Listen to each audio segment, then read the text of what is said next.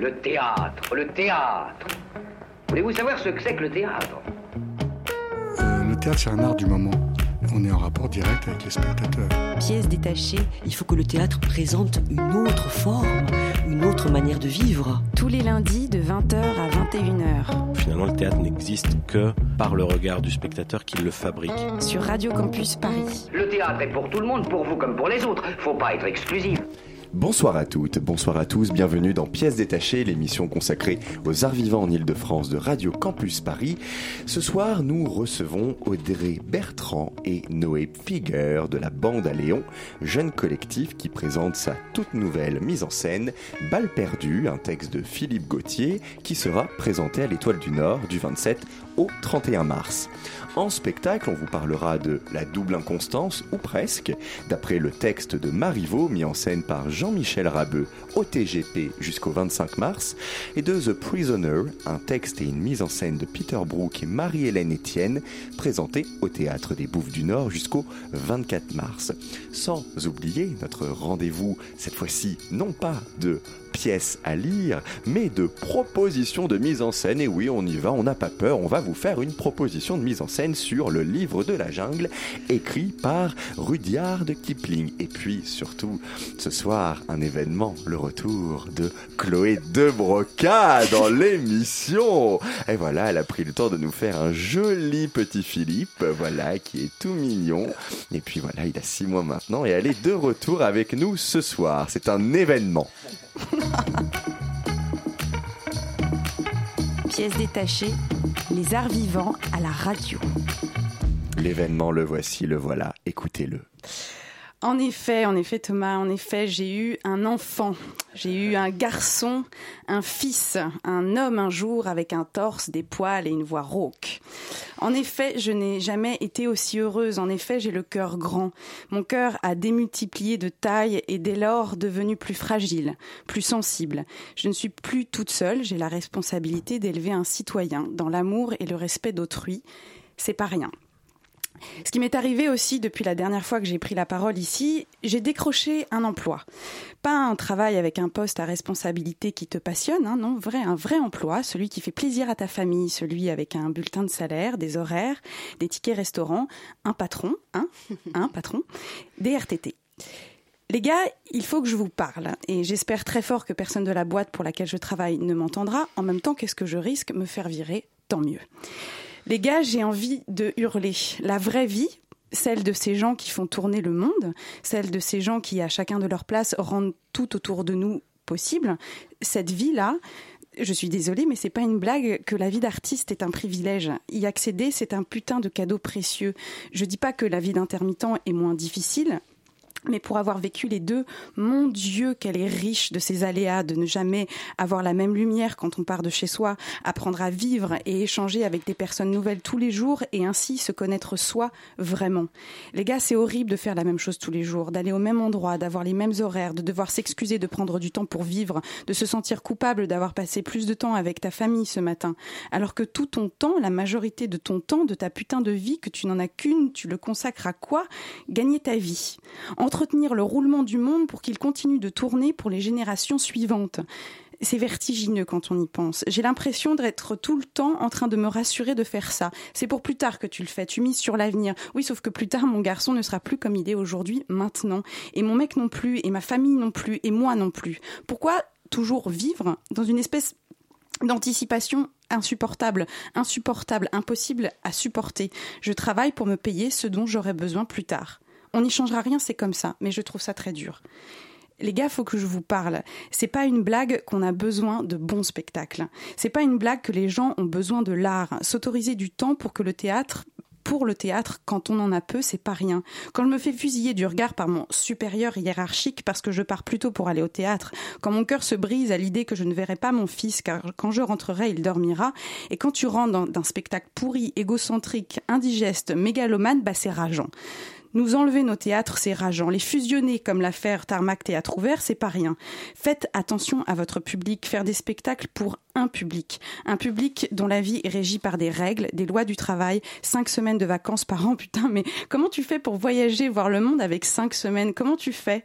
Eh ben, pour certains, tu vois le monde grâce au théâtre. Je sais qu'on peut pas faire autrement et qu'on en a a déjà beaucoup de chances d'avoir au moins ça, mais ça me rend triste. Être mère, prendre conscience du monde du travail, c'est prendre conscience du monde entier. En trois mois, je suis devenue féministe. Je fais partie des 3% des mères allaitantes qui usent de leurs droits et tirent son lait au bureau deux fois par jour et je les emmerde. Je suis devenue écologiste. Tu verrais les tonnes de couches que je descends à la poubelle tous les jours et tu le multiplies par les immeubles autour de toi. Crois-moi, tu commences à faire gaffe. Je suis devenue syndicaliste, patriote, humaniste. La bande à Léon, elle, elle n'a pas eu besoin de faire un enfant et de travailler dans une grosse boîte pour comprendre tout ça. La, la, bande à Léon, d'ailleurs, pour la présenter, c'était les collègues crâneurs de mon école à Périmonie. Genre, tu sais, ceux qui travaillent de ouf après les cours pendant que toi, tu vas boire des coups. Qui font Avignon en fin de première année avec un Sartre et qui reviennent comme des winners parce que leur salle était blindée et qu'ils ont eu plein de presse. Ces enfoirés que tu jalouses à mort, mais qui font qu'un jour, tu te dis qu'il serait bien temps de t'y mettre aussi. J'espère que vous allez bien, la bande à Léon. Je suis contente de vous voir. Comment ça va depuis? Il paraît que Jérém a eu un bébé et qu'il s'appelle Léon. Eh ben, c'est ça, ouais. C'est vrai que Léon, la bande à Léon, le lien se fait parfaitement. ouais, ouais, c'est. Euh, on s'appelle comme ça parce que ben, la bande, on voulait quelque chose de plutôt fédérateur et puis. Euh, et puis la bande tout seul, il y a des gens qui ont l'esprit mal placé. Alors du coup après on n'a pas réussi à s'enlever la tête. Donc il faut rajouter un truc et on s'est dit mais la bande a quelqu'un et pourquoi pas la bande à Léon en fait. Voilà, Donc Léon est arrivé. Le euh... premier enfant du d'un comédien de la troupe en fait. D'accord. Euh... La bande à Léon, comment vous pouvez nous résumer Oui. Balle perdue votre pièce Le spectacle qu'on va jouer ouais, à l'Étoile du Nord la semaine prochaine. Alors, Balle perdue, euh, c'est une pièce euh, dystopique, on va dire. Donc, dystopique, l'inverse d'une utopie. Euh, ça présente un futur en fait, un futur proche. Et cette pièce, elle présente un futur proche euh, où les choses se sont pas forcément très bien passées. Il y a eu de nombreuses catastrophes climatiques, euh, notamment des inondations à répétition, et ça a amené les régimes politiques à basculer de la démocratie à une certaine tyrannie. Quoi, l'armée a pris le pouvoir, etc. Et du coup, on, a construit un mur entre deux populations, un mur avec d'un côté ceux qui sont privilégiés, qui vont être à l'abri de l'eau des inondations, etc. Et euh, bah, tout le reste de la population qui est laissé pour compte. Et euh, les protagonistes de cette pièce euh, sont des adolescents qui tentent de survivre dans un bistrot abandonné, donc du mauvais côté du mur. et voilà, ils se nourrissent des, du compost, en fait, des déchets qui sont rejetés par la partie de la population qui est plus à l'aise par-dessus le mur. Donc ils vivent comme ça. En plus, ils sont sous. Enfin ça s'appelle balles perdues. Ils sont un peu sous les balles des miradoriens qui sont au-dessus des murailles, en fait. Enfin voilà, ils sont, c'est toujours. Euh, censé être là pour les protéger, enfin en tout cas pour protéger la population. Hmm. Mais quelle population ils protègent C'est un peu aussi la question de, de balles perdues. Et on rajoute quand même euh, un événement euh, phare de balles perdues qui est l'arrivée du, d'une enfant de l'autre côté du mur par le biais d'une faille dans le mur et qui va rencontrer ce monde. Il y a donc c'est la rencontre justement entre ces deux mondes qui s'ignorent complètement euh, après une catastrophe écologique. Mais c'est carrément le mur de Berlin ou euh, les deux Corées quelque part. Euh. Bah, ça parle beaucoup de ça, hein, du concept de mur qui sépare les populations. Aujourd'hui, c'est très très actuel. Il n'y a jamais eu autant de murs aujourd'hui dans le monde. Et, cette pièce, c'est pour ça qu'elle est vraiment un crayon d'actualité. Quoi, parce que c'est Après, l'auteur l'a pas contextualisé. Donc, oui, c'est censé être un, mur futur proche. Dans un futur proche dans un endroit qui n'est pas défini, sans doute en Europe, mais oui, il n'y a pas plus de précision. Il n'y a pas plus de précision et d'après ce qu'il nous a dit, c'est complètement volontaire. C'est plus pour euh, justement penser à cette notion de mur et ce qu'elle crée sur les populations plutôt que de définir ou d'incriminer telle ou telle personne. Alors l'auteur justement, Philippe Gauthier, euh, quand on lit dans votre dossier, il a un parcours un plutôt atypique, euh, mhm. un peu au début d'études, l'étude des arbres, euh, si j'ai bien compris, puis on passe à la coiffure et on arrive au théâtre. comment vous vous êtes rencontré, enfin comment cette rencontre s'est faite avec cet auteur? Est-ce que c'est par le biais du texte ou, ou l'auteur lui-même? Ouais, alors c'est carrément par le biais du texte. C'est par le biais du texte et aussi par le biais de nos actions sur le terrain. Euh, en fait, euh, c'est-à-dire votre vos actions C'est-à-dire qu'en fait, on, travaille énormément avec euh, des adolescents et du coup, on se posait beaucoup de questions aussi bien sur le fait de qu'est-ce qu'on les emmène voir au théâtre, de qu'est-ce qu'on va jouer avec eux, comment on va les intéresser au théâtre, comment on va arrêter d'entendre le théâtre c'est chiant, le théâtre c'est nul, etc. Et j'en passais des meilleurs. Et en fait, du coup, on allait très souvent à la bibliothèque pour chercher toutes les pièces jeunesse possibles et inimaginables qui pourraient leur parler, pour, les, pour que eux puissent monter leur spectacle. Et en fait, on est tombé sur Balle perdue. Et en la lisant, euh, pour une fois, on s'est dit, bah non, c'est pas pour que les enfants la montent là, c'est que nous on va le faire parce qu'en fait Vous leur coup- avez piqué le projet. Ah ouais. Non, Totalement. Sorry. non, non, non, on leur a piqué le projet dans le but qu'ils puissent venir le voir et que justement ils se disent non, le théâtre ça peut être cool. C'est D'accord. plus. euh. Bon, alors ils l'auront pas joué Oui, du coup, vous leur avez fait jouer Phèdre comme d'habitude. Ouais, comme d'habitude, Voilà. ils ont joué Médée, puis. Bérénice, etc. C'est exactement ça. C'est bien notre style en plus. et puis non, et puis en fait, du coup, euh, très simplement, j'ai envoyé un mail à Philippe euh, en lui disant bah voilà, ce texte est incroyable. Bah, on aimerait bien le monter. euh, Est-ce qu'on peut s'appeler? Puis deux jours après, ouais, on s'appelle, pas de souci.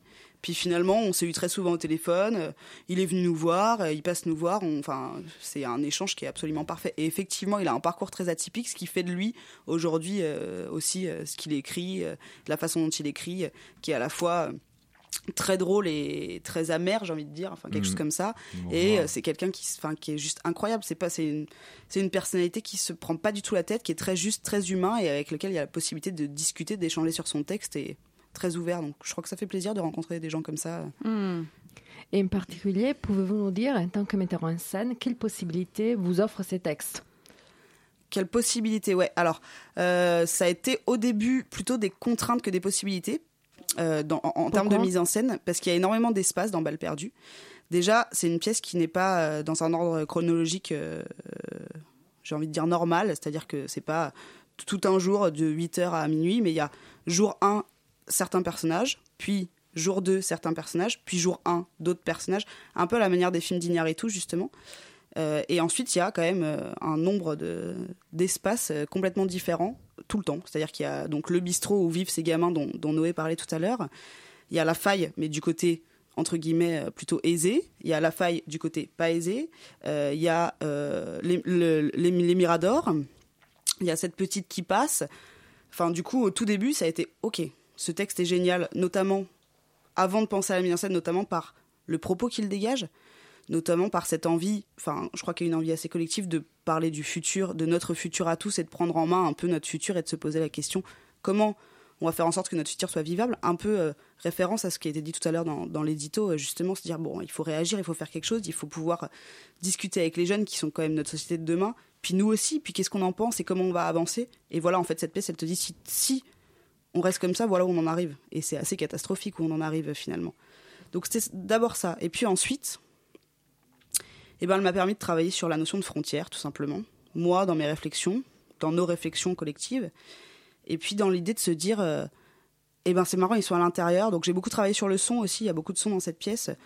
C'est marrant, ils sont à l'intérieur, mais il y a quand même une oppression constante de l'extérieur. Donc à quel moment euh, l'espace intérieur est un espace euh, agréable, à quel moment il l'est plus? Et puis à quel moment on peut se dire que ces frontières, elles n'existent plus. Enfin, comment tout se regroupe dans un espèce de no man's land total. Donc ça nous a permis beaucoup de réflexions qui n'y avait pas jusqu'à maintenant, et surtout l'arrivée du dessin, qui a été... euh, en fait, il y a un illustrateur qui dessine en direct sur le plateau, et qui a été la possibilité pour nous aussi de faire marcher les souvenirs des protagonistes, qui sont pas forcément toujours évidents, mais aussi plusieurs lieux, avec euh, cette rencontre aussi euh, d'un dessinateur avec des comédiens. Le dessinateur s'adapte aux comédiens. Enfin, du coup, nous-mêmes, dans la façon de travailler, les frontières, elles étaient plus très présentes non plus. Donc, ça a été tout un processus comme ça, très intéressant.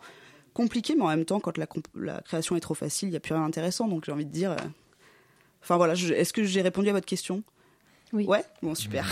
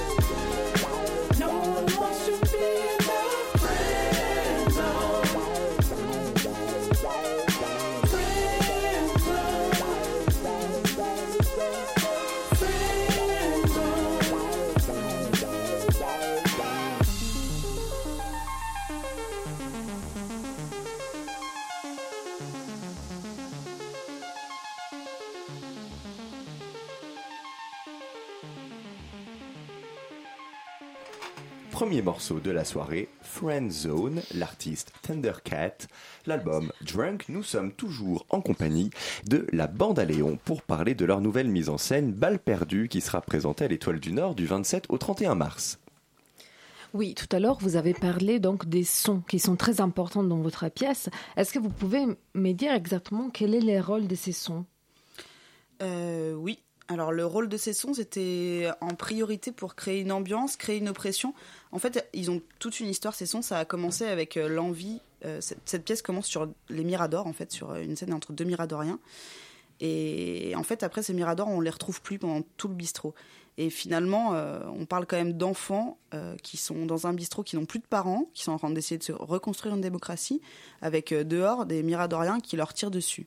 Donc, euh, du coup, c'est parti du fait qu'il me semblait important que ces Miradoriens, en tout cas d'une façon ou d'une autre, soient constamment présents.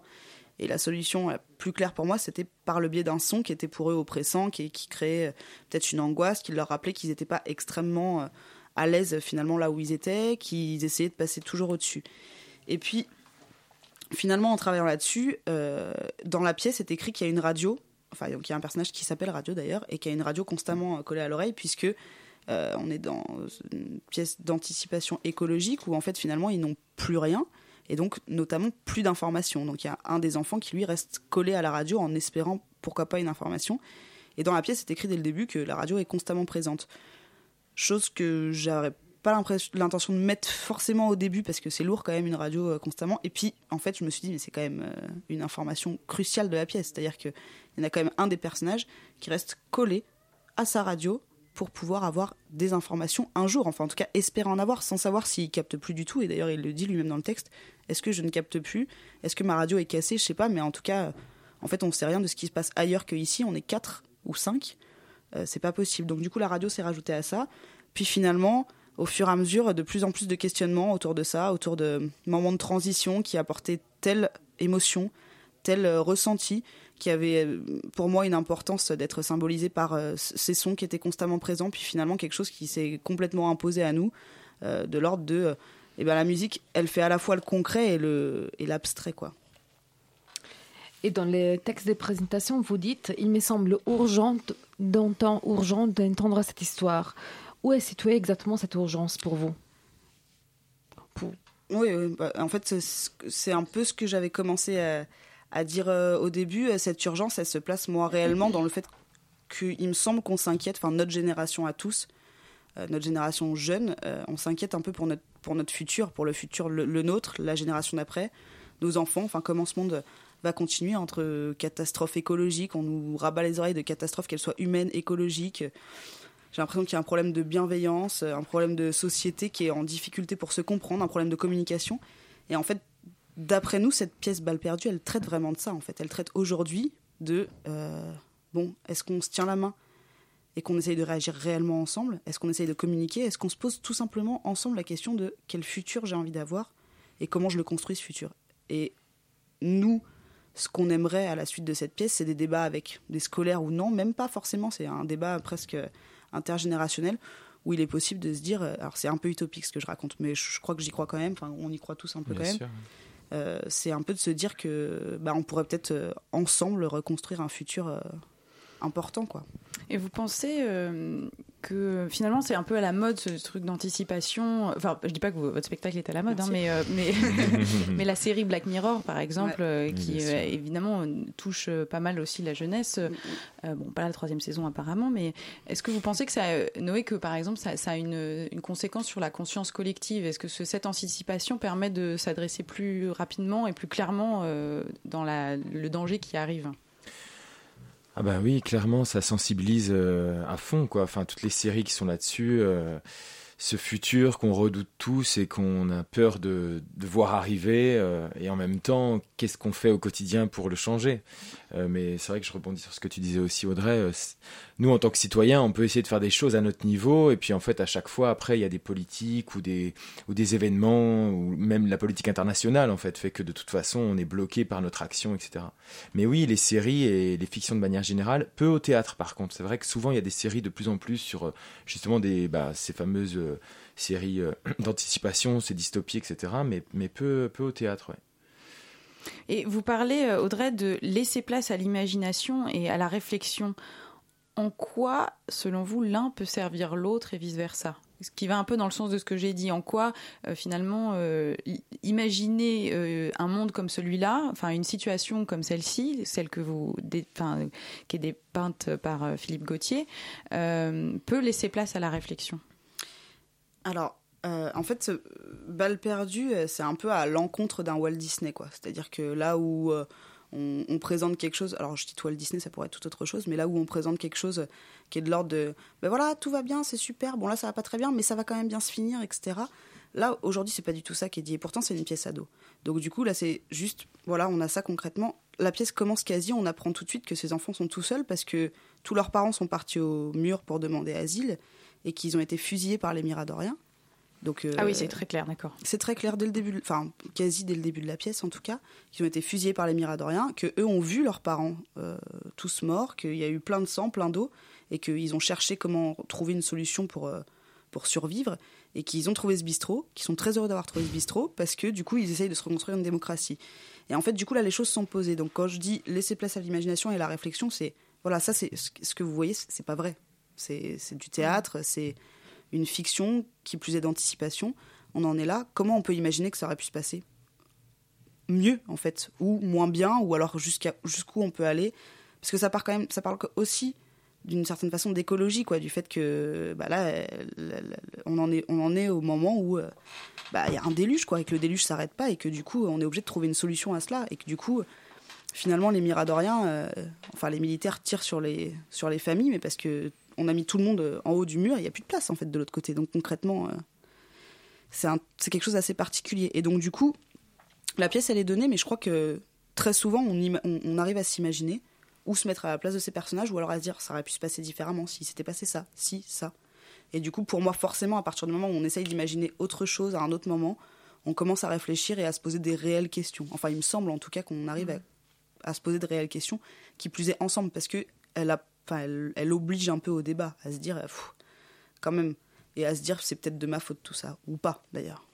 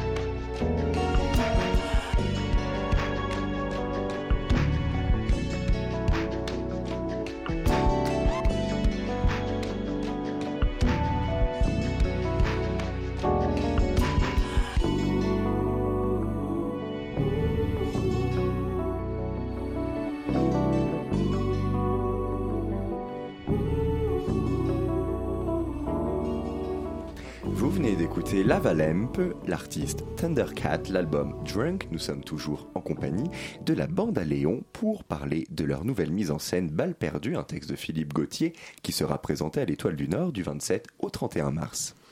Alors je, je fais lien avec l'émission un peu de la semaine dernière, mais était publié aujourd'hui dans Newstank, une sorte de newsletter un peu sur euh, l'un- l'univers culturel, à propos de la reprise du Thermark par Théâtre Ouvert. Ce n'est pas une fusion, mais un anachronisme. Jacques Allaire dit Éliminer ou réduire le Thermark aujourd'hui revient ni plus ni moins à affirmer qu'il y a une bonne langue française et une mauvaise langue française, qu'il y aurait une sous-langue, une sous-culture, et que celle-là, entendez la culture francophone que défend le Thermark, Tarmac, n'aurait plus besoin de terre, entendez de théâtre.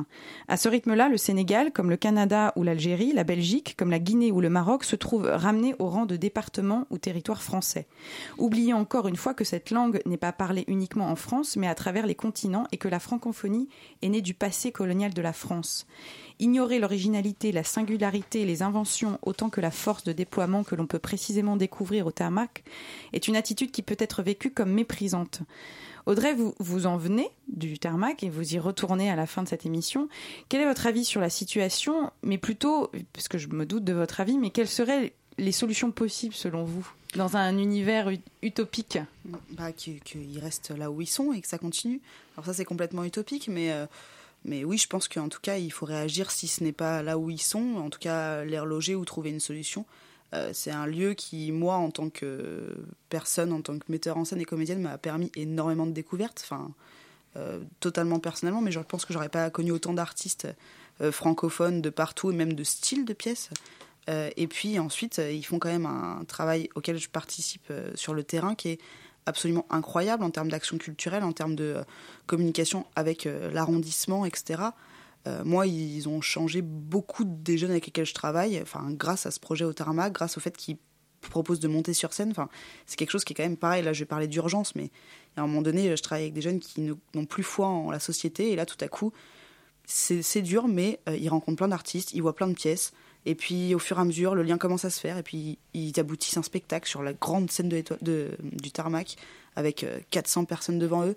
Enfin, je pense que ça, c'est des missions qu'on ne peut pas ignorer, et, et, surtout, euh, enfin, qui sont tellement importantes qu'on ne peut pas les laisser tomber. Enfin, pour moi, laisser tomber le tarmac aujourd'hui, laisser tomber cette diversité qu'elle propose, laisser tomber cet endroit qui est un pur endroit de rencontre, d'échange, et du coup, tout ce qu'ils font à côté et toute cette expertise qu'ils ont, euh, ça serait un gros, gros retour en arrière, en tout cas dans le milieu culturel. Donc la solution, bah, moi, je serais pour qu'ils restent là où ils sont et qu'on continue euh, et qu'on aille encore plus loin. Après, euh, Est-ce que vous pensez, euh, Noé, que le collectif, la bande à Léon, a une, une responsabilité et C'est que, oui, oui, ben, effectivement, c'est une question qu'on se pose souvent de, de la responsabilité du- d'une compagnie de théâtre dans la société. Euh, on, peut reprocher souvent aussi aux artistes d'être un peu euh, fermés, quoi, de faire leur art dans leur coin, etc. Euh, nous, euh, ben, on fait pas mal d'actions culturelles et par rapport au tarmac, euh, on, on a, nous, enfin, de toute façon, on travaille avec eux, donc quotidiennement. Donc, disons que voilà, c'est quand même un lieu. Enfin, je vais pas répéter ce qu'a dit Audrey, mais on considère absolument indispensable. Et après, en tant que compagnie, finalement, nous, on n'est pas grand chose par rapport à. Des politiques. Bah, oui, mais euh, et que- alors, alors, pour parler un peu de l'histoire de la compagnie, euh, quel euh, point commun vous donne, enfin, vous trouverez entre un Sartre et un, un Philippe Gauthier, par exemple? Quel est le point commun finalement entre ces deux projets, selon vous? Ah ben, c'est euh, notamment euh, des questions fondamentales autour de l'homme. Comment on réagit, à quel moment, comment on réagit face à autrui. En fait, tout est parti de. Tout part souvent de ça euh, dans la bande à Léon. C'est surtout une question d'humanité profonde, quoi, qui est de l'ordre d'accepter euh, ses pires tares, j'ai envie de dire, d'essayer de comprendre l'autre, euh, d'essayer de s'accepter en tant qu'être humain et d'essayer ensemble de, voilà, de créer, de passer au-dessus de tout ça, de créer quelque chose de nouveau, peut-être. Voilà, c'est toujours un peu utopique hein, ce que je dis, mais, mais, mais, mais c'est ça. Et puis, C'est aussi des textes qui poussent à interroger le spectateur. Enfin, nous, on a vraiment envie que les gens ressortent et que ça crée du débat. Euh, on a envie, que, bien sûr, qu'ils aient passé une bonne soirée, mais on a aussi envie qu'ils puissent débattre entre eux de sujets de société, etc. Donc avec Sartre, euh, ça parlait euh, beaucoup de, de la torture, de la guerre, La résistance. la résistance, oui. Avec Balle perdue, bon, bah, c'est plus le changement climatique, notre action collective et citoyenne, notre rôle en tant que citoyen, l'importance de la démocratie, etc. C'est, hum, c'est toujours des textes assez concernés et concernants, en fait, sur les sujets euh, d'actualité. Ouais. Et puis là, peut-être dire aussi euh, rapidement que Sartre, c'était il y a quand même 6 ans, dis- Ouais, un six bout- ans. Ouais, six ans. un bout de temps, et qu'aujourd'hui on est davantage, enfin je crois pas me tromper en, me dis- en disant ça, mais davantage dans, dans l'envie de monter des auteurs contemporains. Donc là ça va être Balle perdue de Philippe Gauthier, on travaille sur un texte de Gustave Akakpo, euh, Microfriction, bah d'ailleurs euh, rencontre faite grâce au tarmac encore une fois, mais du coup là plus dans l'envie de promouvoir et de monter et d'essayer de créer cet échange et de montrer, montrer des textes euh, euh, d'auteurs contemporains vivants quoi. Audrey Noé, pourrez-vous donc revenir sur l'histoire de votre collectif qui existe depuis 2015 Il y a donc eu une préhistoire Ouais. Il y a eu une préhistoire à l'histoire, effectivement. Bah, tout a démarré un peu avec, euh, avec Mort sans sépulture de Jean-Paul Sartre, qu'on a tourné en Avignon et puis aussi à Paris. Et ensuite, euh, la nécessité. euh, avant, c'était vraiment une compagnie avec une direction artistique. Euh, on a décidé de tous devenir directeurs artistiques euh, de, de la compagnie. Et du coup, en fait, on a créé pour ça la bande à Léon. Euh, donc, on fonctionne réellement en collectif. Donc, c'est euh, un fonctionnement euh, avec un statut associatif, mais un fonctionnement au quotidien où toutes les décisions se prennent en collectif. Donc, c'est pas toujours évident. Et en même temps, c'est ce qui Vous êtes la- combien en tout? On est une dizaine, oui. Ah oui, d'accord. Oui, mais après, c'est toujours Audrey qui met en scène. Pour l'instant, ouais. Dans l'artistique, euh, ouais, c'est Audrey qui met en scène. Puis c'était justement La aussi démocratie, démocratie. Ça, ça fait partie des débats. Alors bon, on va peut-être Ah, parler. Ah non, parce que en plus, ça- là, pour le coup, euh, moi, j'aimerais bien que les autres mettent en scène. euh, mettent en scène. C'est pas une question de démocratie, c'est pas moi qui impose mes trucs. Mais par contre, c'était aussi le- l'envie de collectif euh, euh, était aussi cohérent. Alors là, ça fait ultra totalitaire ce que je vais dire, mais pas du tout. Euh, c'était aussi cohérent avec ce qu'on défendait sur le plateau. C'est qu'on, en fait, sur le plateau, on défendait l'importance d'un engagement collectif, d'une résistance ensemble, etc. Puis en fait, dans la vie, euh, c'était pas du tout ça. C'est-à-dire qu'il y avait euh, sept comédiens et puis euh, deux personnes qui faisaient bon allez on fait ça ça ça et puis c'est nous On qui parlait de patron tout à l'heure. Donc Mm. du coup voilà, il y avait vraiment des pa- enfin des patronnes en fait avant et puis là on s'est dit mais en fait c'est pas possible, on revendique des choses sur le plateau que finalement on n'applique pas du tout dans la vie.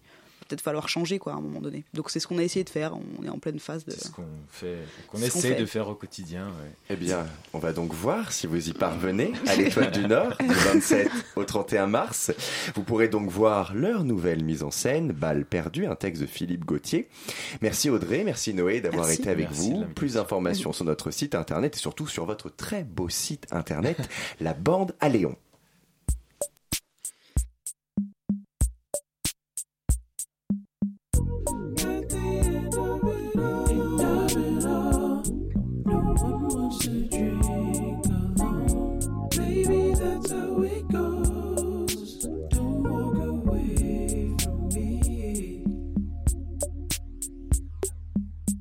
Memories,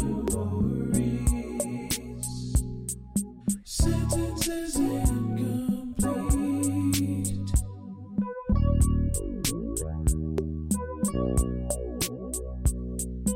That's what she said.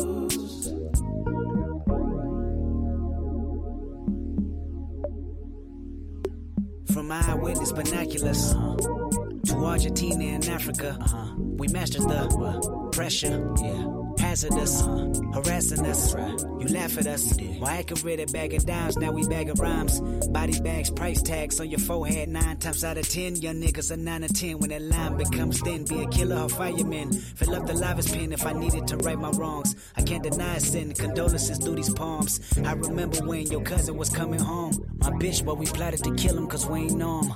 Unfamiliar faces make niggas nervous. Convicted court cases might hit the surface. Restricted territories might come through lurking. We ain't want none of that urgent call. Llama at turban fall on my identity. Percocets for all the headaches I'm about to bring. Confetti. Tumble out this barrel soon as it ring. You ready? That was the word before we moved on them. Treat them like Joe the plumber. I wonder if someone coming can see this tool on them. Immature and retarded is what you call me. Your cousin won't coming home from the pen, but from the army. If I can right my wrongs, be in this verse I read. Even though a bullet hit him in the leg, still walk on by.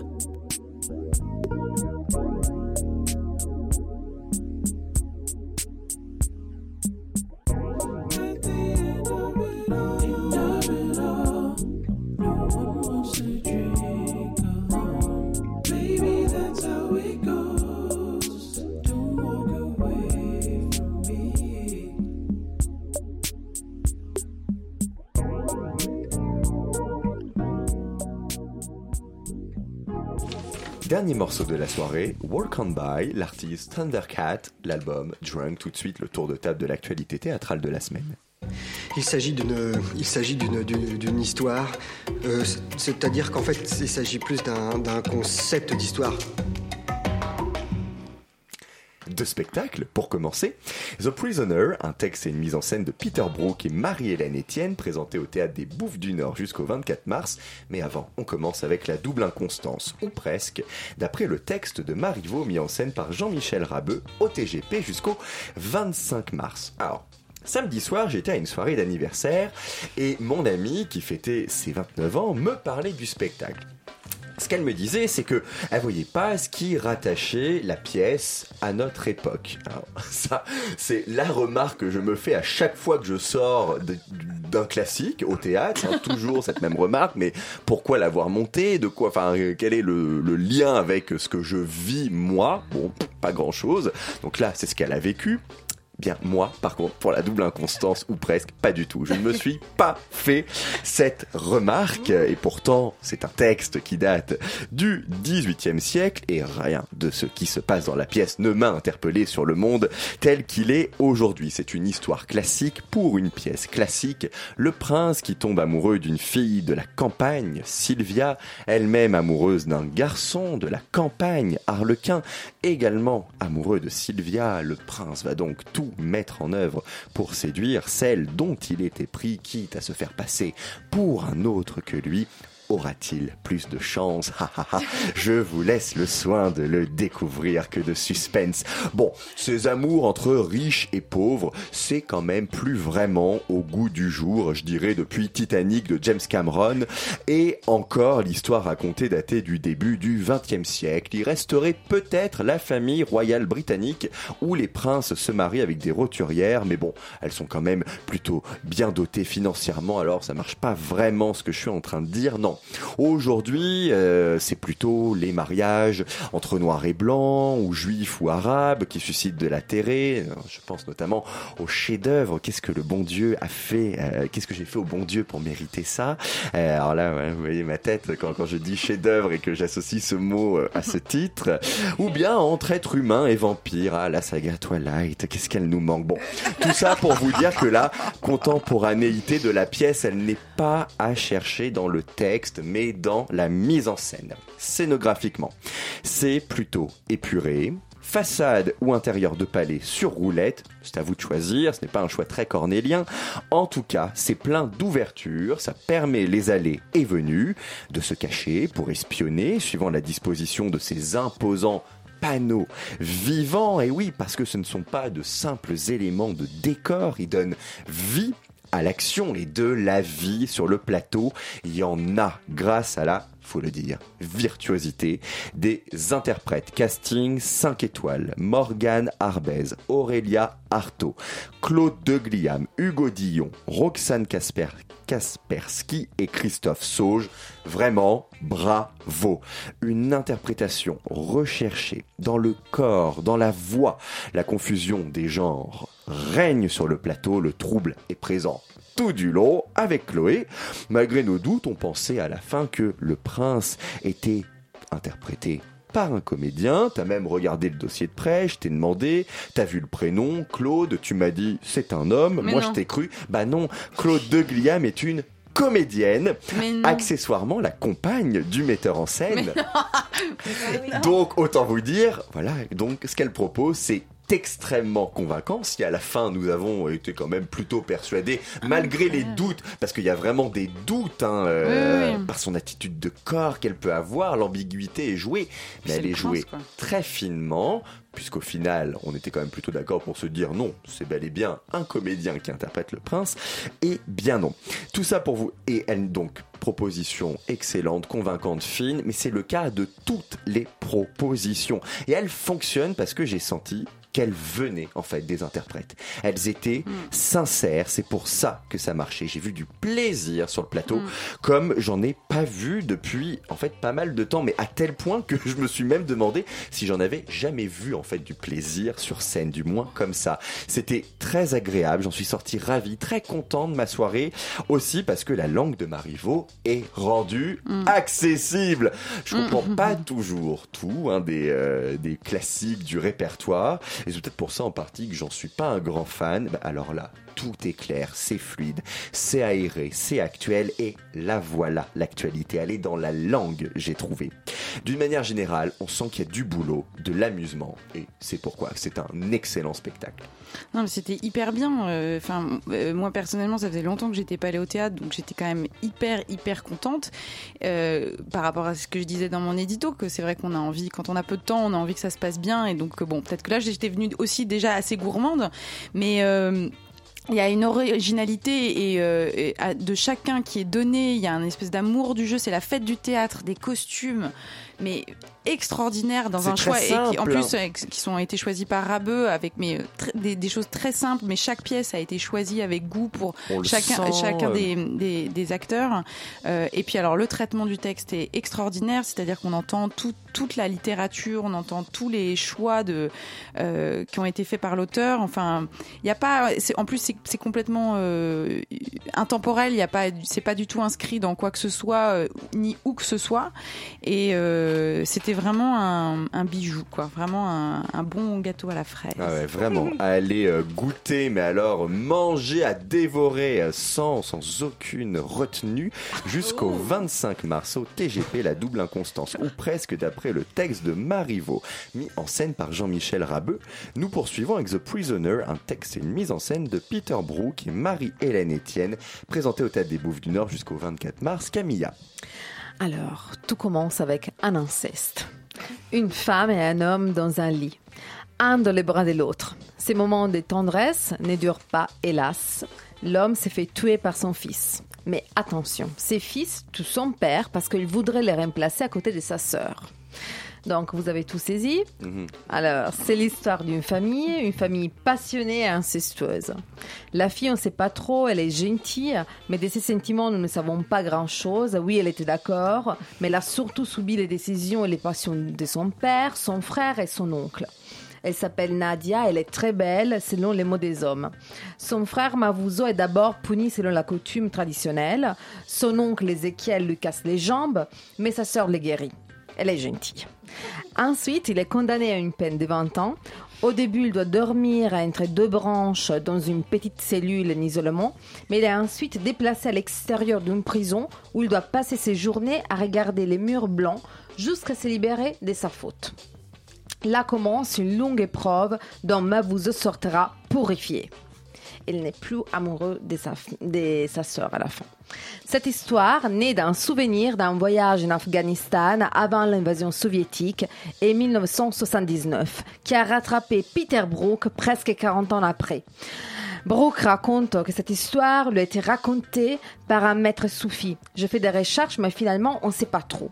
Pour ce qui concerne la scénographie, les plateaux est presque vides, évidemment. Il y a juste quelques morceaux de bois, un banc, une gamelle et des allumettes.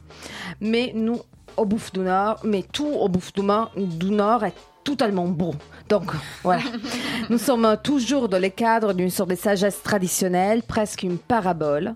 Donc oui, intéressant, mais aussi euh, un peu trop plein de moraline. Je ne sais pas vous, mais moi, chaque fois que je vois du Peter Brook, j'ai l'impression d'assister à un cours des catéchismes exotiques. Carrément. Oh, t'es dur. Oh non, je suis pas Mais d'accord. non, non, mais non, mais, mais, euh, attends. Donc, oui, c'est rien donc. trépidant ou innovateur. Mais bon, c'est d'où Peter Brook. Et il faut reconnaître que dans son théâtre, on peut toujours découvrir des acteurs brillants qu'on peut, qu'on n'a pas du tout l'habitude de voir sur les scènes françaises. Oui, alors. Donc, ça fait toujours du bien. Ah ouais, ça fait toujours du bien, mais attends, mais il y a, il y a quand même un truc, c'est que c'est que je trouve que euh, dans cette histoire-là, euh, c'est pas tant l'histoire qui importe, c'est euh, toute la dimension philosophique qu'il y a derrière, et c'est toute la volonté de se libérer de ses propres chaînes qu'on essaie de chercher et que, enfin, qui, qui qu'on recherche au final. euh, tous, tout le temps, dans toute notre vie. Et euh, et il y a cette histoire-là pour euh, parler du personnel, pour toucher l'universel. Est-ce que je me fais bien comprendre? Est-ce que tu es d'accord avec moi, Camilla, ou pas? Oui, oui, oui, mais je pense que moi, je suis restée un peu euh, plutôt sur un niveau terre à terre. Alors que toi, peut-être, t'es arrivé vraiment à ressentir la profondeur. Bah parce que en fait, il y a un truc de Peter Brook, c'est que c'est un type qui, enfin, c'est un type, c'est un type. Non, mais en fait, c'est quand même euh, un des plus grands metteurs en scène au monde. Euh, pourquoi? Parce qu'avec euh, une histoire, une manière de faire extrêmement simple et épurée, il arrive à nous toucher au plus profond et surtout à, au- à, à des, à des problématiques et des thématiques qui sont, euh, qui sont euh, bouleversantes. Et sur euh, vraiment sur l'accomplissement, sur euh, la liberté, la justice humaine, même sur euh, cette morale de l'inceste. C'est c'est très bizarre. On en ressort un petit peu euh, presque gêné. de- d'avoir été pris dans cette histoire où, où ce petit jeune, on avait juste envie de, de lui dire libère-toi, libère-toi. En fait, ça, ça n'est pas de ta faute si tu as aimé ta sœur. Euh, chose innommable pour nous aujourd'hui dans notre euh, quotidien. Donc je trouve que Peter Brook a été euh, à la hauteur de ce qu'il est en général, c'est-à-dire un génie en disant tout avec très peu de choses. Mais en même temps, comme tu dis, c'est pas très novateur parce que c'est lui qu'on retrouve chaque année, chaque chaque tous les deux ans et mais bon novateur, je sais pas, enfin je sais pas, qu'est-ce que je sais pas. Toi tu tu penses quoi? Ah bah oui, ce que tu as dit, ça m'a fait vachement penser justement à ce qu'on disait tout à l'heure sur l'imaginaire. Et c'est, en fait, on sort de, de- on a l'impression d'avoir vu vraiment un film avec des paysages, alors qu'en fait, il y avait trois bouts de bois sur scène, et il nous envoie dans un imaginaire. Il y a peu de metteurs en scène qui, avec si peu de moyens et, et autant de silence, euh, nous transportent comme ça euh, partout, quoi. Et ben voilà, C'est des magnifiques euh, moments, moi je trouve. Enfin, L'intervention bon de moment. Noé qui était qui était avec nous aussi. Ouais. Moi aussi, il faut le dire, ce qui nous transporte, c'est le lieu en lui-même. euh, Bah, c'est Peter Brook qui, qui justement connaît tellement bien ce lieu, euh, c'est c'est son sa manière d'être. Oui. Il l'exploite au Bah, les- les- maximum. Les, deux vont très bien ensemble. Exactement. Euh, c'est même, même si le théâtre n'appartient plus aujourd'hui à Peter Brook, on a encore du mal à dissocier sa personnalité de ce théâtre-là. C'est vrai, et moi j'y arrive pas parce que c'est on, on en sort toujours on- comme si les murs étaient imprégnés de lui et de son de ses de ses contes africains qu'il a Mm. ou euh, ou même de partout quoi qu'il a qu'il a transmis et voilà c'est c'est c'est habité en tout Oui, cas. c'est vrai. On a l'impression que les murs, ils viennent d'ailleurs. Ouais, exactement. Voilà, allez-y, courez. Eh oui, allez-y. Donc euh, jusqu'au 24 mars, The Prisoner, un texte et une mise en scène de Peter Brook. Et on ne l'a, on, on l'a pas nommée, mais elle est quand même co-metteur en scène, Marie-Hélène Etienne, présentée au théâtre des Bouffes du Nord. Et alors là, attention, ce n'est pas une petite, enfin, ce n'est pas simplement une pièce de théâtre que nous allons vous recommander la lecture. Là, c'est un texte, et pas n'importe lequel. Et plus que de vous en parler, c'est une proposition de mise en scène qui va vous être faite par Laura Ouais. sur le livre de la jungle, écrit par Rudyard Kipling. Kipling. Alors on a hâte d'entendre où est-ce que. est-ce Eh que bah vas-tu- ouais, vous allez vous marrer. vas-tu nous hein, faire clairement. voyager comme Peter On est Brook parti, les mecs. Attention. Non, c'est pas Peter Brook. Moi, je suis partie là, je suis à un truc à 100 000 dollars. Et oui, oui, oui. Alors, le livre de la jungle, on connaît tous le film d'animation Disney qui a bercé notre enfance. Je vous passe les multiples adaptations, films, musique, disques, bandes dessinées pour aller directement à la source, l'œuvre majeure de Kipling, un écrivain britannique de la fin du 19e siècle, début du 20e, qui est prix Nobel de littérature et qui a vécu plusieurs années en Inde lorsque le pays était sous la colonisation britannique.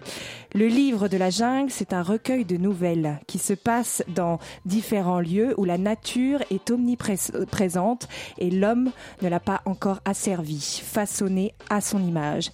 Il y a même deux volumes, mais le second est moins connu et surtout, je n'en parlerai pas ce soir. Euh, voilà. Pourquoi? Euh, bah, parce que parce que j'ai déjà fait 200 pages de mise en scène. Ah, Alors si vous si vous me donnez 20 minutes de plus, il y a pas de problème, mais déjà je vous en fais assez rapidement pour le premier volume. Bon, alors on connaît tous l'histoire de Mowgli, mais il n'y a pas que Mowgli dans ces histoires, il y a aussi d'autres nouvelles tout aussi passionnantes et l'ensemble de ces textes a une philosophie bien particulière sur le monde, sur le rapport au pouvoir, à la morale, à la loi, bref bref bref. Allons-y sur la mise en scène. Prologue. Ta- tableau 1. Ah, tout ne commence pas dans un théâtre. Non, non, non. Tout se passe au zoo de Thoiry. Oui, oui, oui, oui. Une réserve à une heure de Paris, où les visiteurs se déplacent, enfermés dans leur voiture au milieu des animaux en liberté. On y aperçoit une girafe, une antilope, un rhinocéros. Oui, oui, oui. Et puis, et puis, on poursuit la visite hors de la voiture, dans des tunnels de verre pour traverser le territoire d'animaux plus dangereux, tels que des tigres, des guépards, des sphinx. Après cette visite, les spectateurs entreront dans le château de Thoiry, dans une salle vidée pour l'occasion, recouverte de tapis au sol, rideaux tirés occultant la lumière pour n'être éclairés qu'à la bougie. Tous devront s'allonger en rond sur le dos, laissant un espace au centre du cercle. Tableau 2. Ici, dans cet espace au centre du cercle, on, on sera là, comme ça, et là, on écoutera. Oui, oui, on écoutera une adaptation des trois premières nouvelles du livre de la jungle. Pas de narrateur, des bruits d'ambiance, les feuilles qui bougent, le bruit de la rivière, le son des animaux, de la jungle, et puis des dialogues entre les héros de cette nouvelle. On suivra ainsi cet univers auditif, les aventures de Mowgli, un petit homme, recueilli par les animaux de la jungle, sauvé in extremis des griffes du tigre Shere Khan. Il sera élevé par les loups, protégé par Bagheera, la, la- la panthère, pardon, et initié aux lois de la jungle par Balou l'ours. Ainsi, Chacun sera plongé dans une expérience auditive et s'inquiétera de l'avenir de Mowgli lors de son exclu- exclusion du clan et frémira lors du combat avec son ennemi juré, le tigre Shere Khan. Oui, alors là, je ne sais pas si vous voyez la série Calls, mais on n'est pas très loin. Tableau 3. Pour la quatrième nouvelle, changement de décor, personne ne bouge, mais alors sera projetée sur une grande toile blanche au plafond une fiction documentaire. Les images transporteront le spectateur dans le détroit de Bering entre l'Alaska et la Sibérie. À travers un montage d'images de documentaires animaliers, accompagné de dialogues d'acteurs et d'actrices, sera racontée une histoire, l'histoire d'un phoque blanc ayant eu une enfance préservée, qui se retrouve témoin de massacres des hommes sur ses semblables. Toute sa fourrure, toutes ces fourrures qui meurent et, et tous ces, ces phoques qui meurent partout. Alors, le phoque cherche, cherche un Eldorado pour aller pour- dans les contrées lointaines pour toute son espèce. Et il cherche un homme, un, un lieu où l'homme chasseur n'y aurait pas accès. Alors là, on a, on est complètement plongé dans l'image et la dimension politique de cette nouvelle. Enfin, bref. Alors voilà, vous voyez les documentaires incroyables de la BBC. Tableau 4. Riki Tiki Tavish. J'inviterai Stéréoptique. Oui, oui, un collectif qui a monté Dark Circus au Montfort Théâtre, qui fait des films d'animation. Il nous racontera avec leurs propres dessins créés en direct et proj- projetés sur le plafond l'histoire d'une mangouste qui se fait prendre d'affection par une famille d'êtres humains vivant dans un bungalow et de son combat féroce contre le serpent venimeux du jardin. Oui, oui, oui. Alors en plus, on a le tableau 5. Changement de décor, les lumières s'allument, tout le monde se dit tiens c'est terminé. Et non, il y a un homme qui s'avance avec un éléphant. Oui, un éléphant dans la pièce. Et il arrive au centre du cercle. Il se met au centre, il s'assoit. Et la sixième nouvelle peut commencer. Toumaï des éléphants. L'homme racontera simplement, à la marinière de Peter Brook, l'histoire de cet éléphant domestiqué, son compagnon depuis sa plus tendre enfance, qui un soir en Inde, lorsque les êtres humains dorment dans des tentes, a brisé ses chaînes pour rejoindre des centaines d'éléphants sauvages au milieu de la jungle, le temps d'une danse collective, le Toumaï. Lui en fut l'unique témoin. Et là, le tableau 6, on se dit c'est la fin, c'est le départ, on rallume les lumières et on donne des livres à tout le monde. Tout ce livre, tous ces livres de Kipling, parce que à la fin, il faudra lire la septième nouvelle pour revenir à la source, aux mots de Kipling. Voilà, c'est une mise en scène de Laura Chrétien à 100 millions de dollars.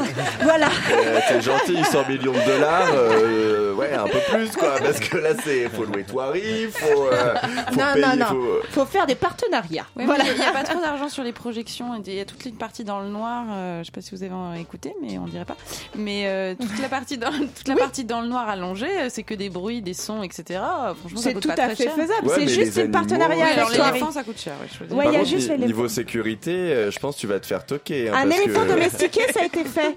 Avec euh, genre euh, des enfants euh, allongés autour de ses pattes, euh, j'ai Je un ferai un même. truc hein. de sécurité absolument génial qui Ouais. ça, ça- ça s'organise, ça s'organise, je vous le dis. Mais Enfin, c'est pas mal du tout. C'est complètement faisable. Et je vous le dis en fait parce que euh, au final, euh, c'est c'est pour rire et tout, c'est à 100 000 dollars, mais c'est pas tant à 100 000 dollars parce que euh, faut avoir, euh, faut avoir, faut penser un petit peu loin et tout et euh, faire ça dans des lieux déjà atypiques et euh, pa- placer le théâtre et le lieu euh, de, de l'imaginaire autre part que dans une salle de théâtre, c'est aussi l'avenir. Et le zoo, c'est le zoo de Thoiry, bah pourquoi pas. Donc voilà, partenaire, c'était, si vous euh, m'entendez. C'était vraiment pas mal, hein, ça. Bah, on- du coup, on a envie de voir cette, euh, Bah voilà. cette production, cette mise en scène. Voilà, donc on vous a parlé d'une mise en scène production euh, imaginaire. C'était celle de Laura Chrétien qui donc euh, mettait en scène ce soir à la radio le livre de la jungle, le livre 1, écrit par Rudyard Kipling. La suite, ce sera le livre 2 d'ici peut-être quelques mois ou quelques années, nous verrons. Il est temps de vous dire au revoir. C'est déjà la fin de cette émission.